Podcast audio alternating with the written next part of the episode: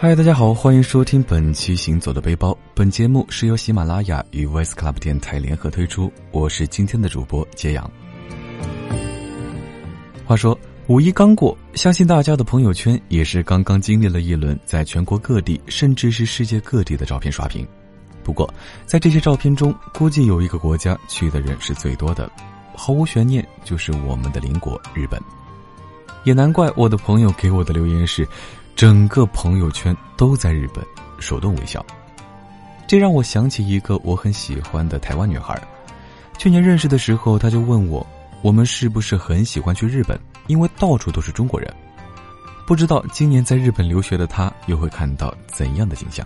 好了，好像不小心暴露了什么。啊，不过这次我可没有专程去找她，而是去到了离上海只有一小时飞程的日本九州。没错，只要一小时就可以开展一段深度日本游了。没有了关东超高的物价和关西的人山人海，其实真的是非常适合小假期或者是周末出行，也是这个春天到日本踏青的绝佳选择。也许你已经去过了东京和大阪，逛过了京都的金阁寺，但九州却还是个相对冷门但绝对值得一去的地方。说到九州，相信很多人都看过一部叫做《恋恋九州》的微电影，它是由师从岩井俊二的永田晴导演执导，讲述了年轻女孩小黎只身一人来到九州，寻找儿时记忆中的日本哥哥的故事。故事的最后，她不仅如愿以偿的完成了心愿，还对热心帮助自己的男孩暗生情愫。唉，真是恋爱的季节啊！好吧，回到咱们的话题。九州是全日本岛樱花最先开放的地方。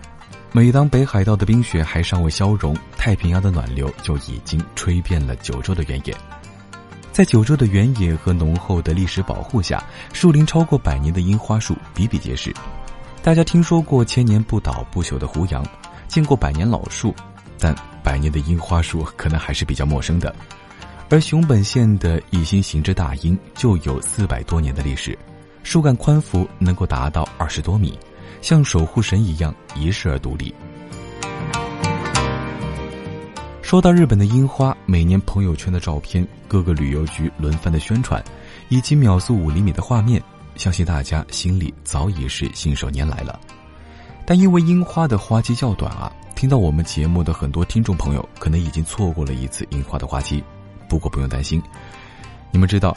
最近微博中被疯狂刷屏的紫藤隧道、紫藤瀑布，也成为了近两年樱花之后来日本的不二选择了。那么今天我在本期节目中向大家推荐的，其实就是位于福冈县北九州的紫藤花。紫藤花垂钓在梦的转角，当我迷惘走进了荒郊。这里完全可以作为我们到九州的第一站。像我是傍晚到九州的佐贺机场。当时这一带是有台风擦肩而过，但似乎对这里的城市没有一丁点儿的影响，一切都是风平浪静、晴空万里。佐贺机场其实是个非常小、简直迷你的小机场，如果没有停机坪的话，最多可能就一个小型的办公楼那么大。从下飞机到入境到出门找机场巴士，一切都是顺其自然。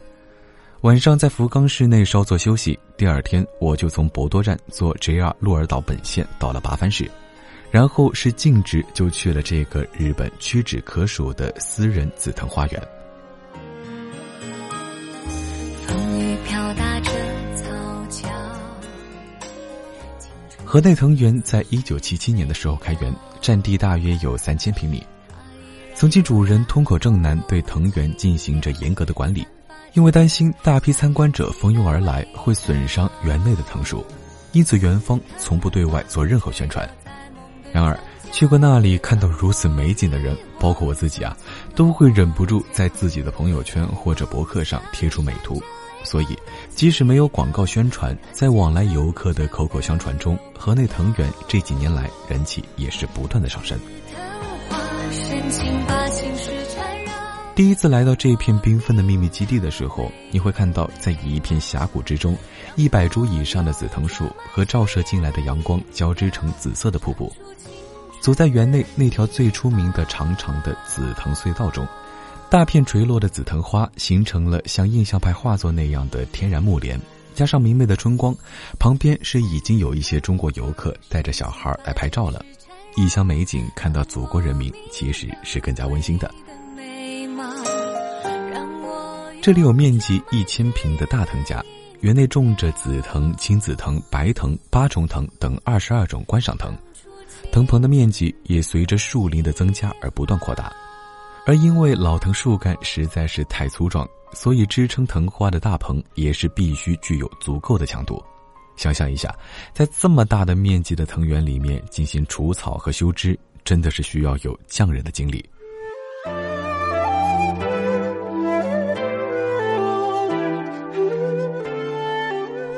不知道大家记不记得一篇当代作家宗璞的散文《紫藤萝瀑布》？这篇文章写于一九八二年，当时作者的弟弟身患绝症，作者非常的悲痛。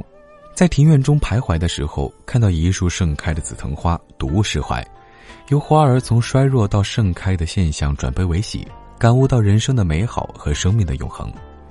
日本人所热爱的花，从来就与飘零、凄美这些格调相关，如樱花、紫藤这样飘渺易逝的花朵，都是他们的挚爱。优雅是本质，但哀愁却总是如影随形。紫藤花虽然美好，但是花期却只有短短的一周左右。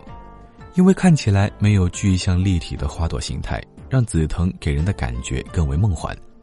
每年的四月中下旬到五月中旬，它们就顺次绽放了，正适合这时候出行。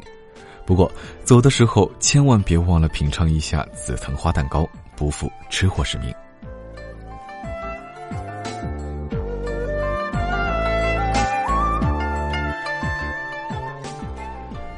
相信很多在日本的留学生都知道。五月来北九州就是看花和看夜景的，除了紫藤隧道，这里还有着全日本三大夜景之一的皿苍山夜景。而且从藤原出来的时候正好是傍晚，所以就毫不犹豫的前往明苍山。作为一个资深的夜景爱好者，看夜景这件事儿我确实没少做，去过函馆、六本木，甚至是去遍了全东京各处可以看夜景的地点。以至于我一度对夜景产生了审美疲劳，并发出非常矫情的感慨，就是全世界的夜景都如出一辙。但是，如果一起看夜景的人不同，心情就大不相同了。可以摸着良心推荐，如果有机会，一定要和爱人来这里看一次夜景。从我们下来的八分站就有免费巴士到达乘坐缆车的地方。话说这个缆车真的是非常的赞，空间非常大，而且车顶都是玻璃窗。一路向山行驶，而且有一段还是电车行驶。坐在透明的电车上看夜景，感觉真的是比漫画还要美好。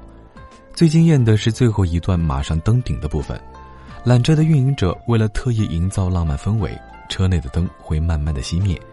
狭小的车内看着眼前越来越美的景色，感觉整颗心都被填得满满的。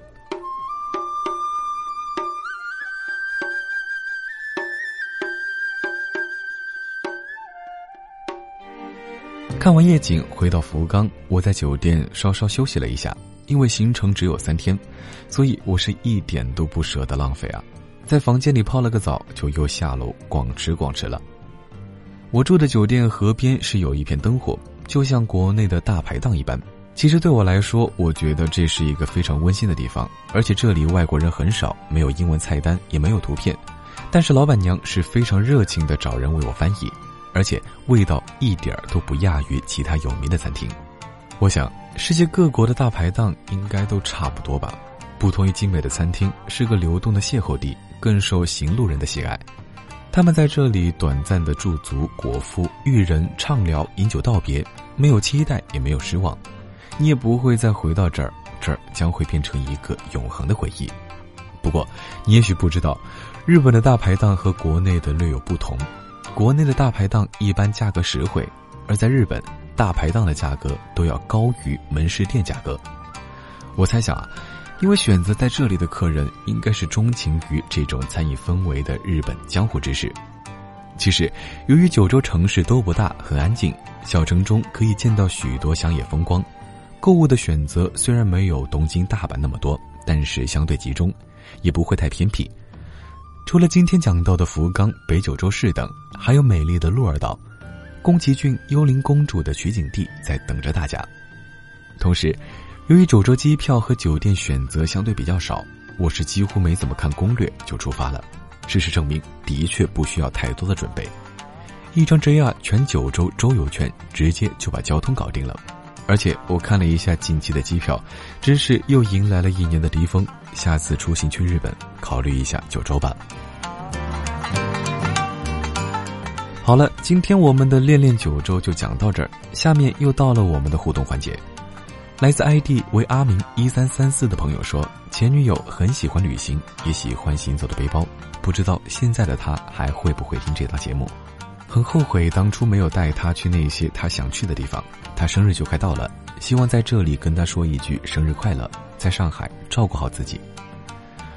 首先呢，非常感谢这位朋友的留言。那揭阳我呢，觉得生活当中我们很多人都是这样，只有失去了才开始反思曾经的遗憾。不过在这里也和这位阿明朋友说一声，如果真的真的真的那么放不下的话，不妨再努力一次。也许就会有峰回路转的那一天呢，祝你好运。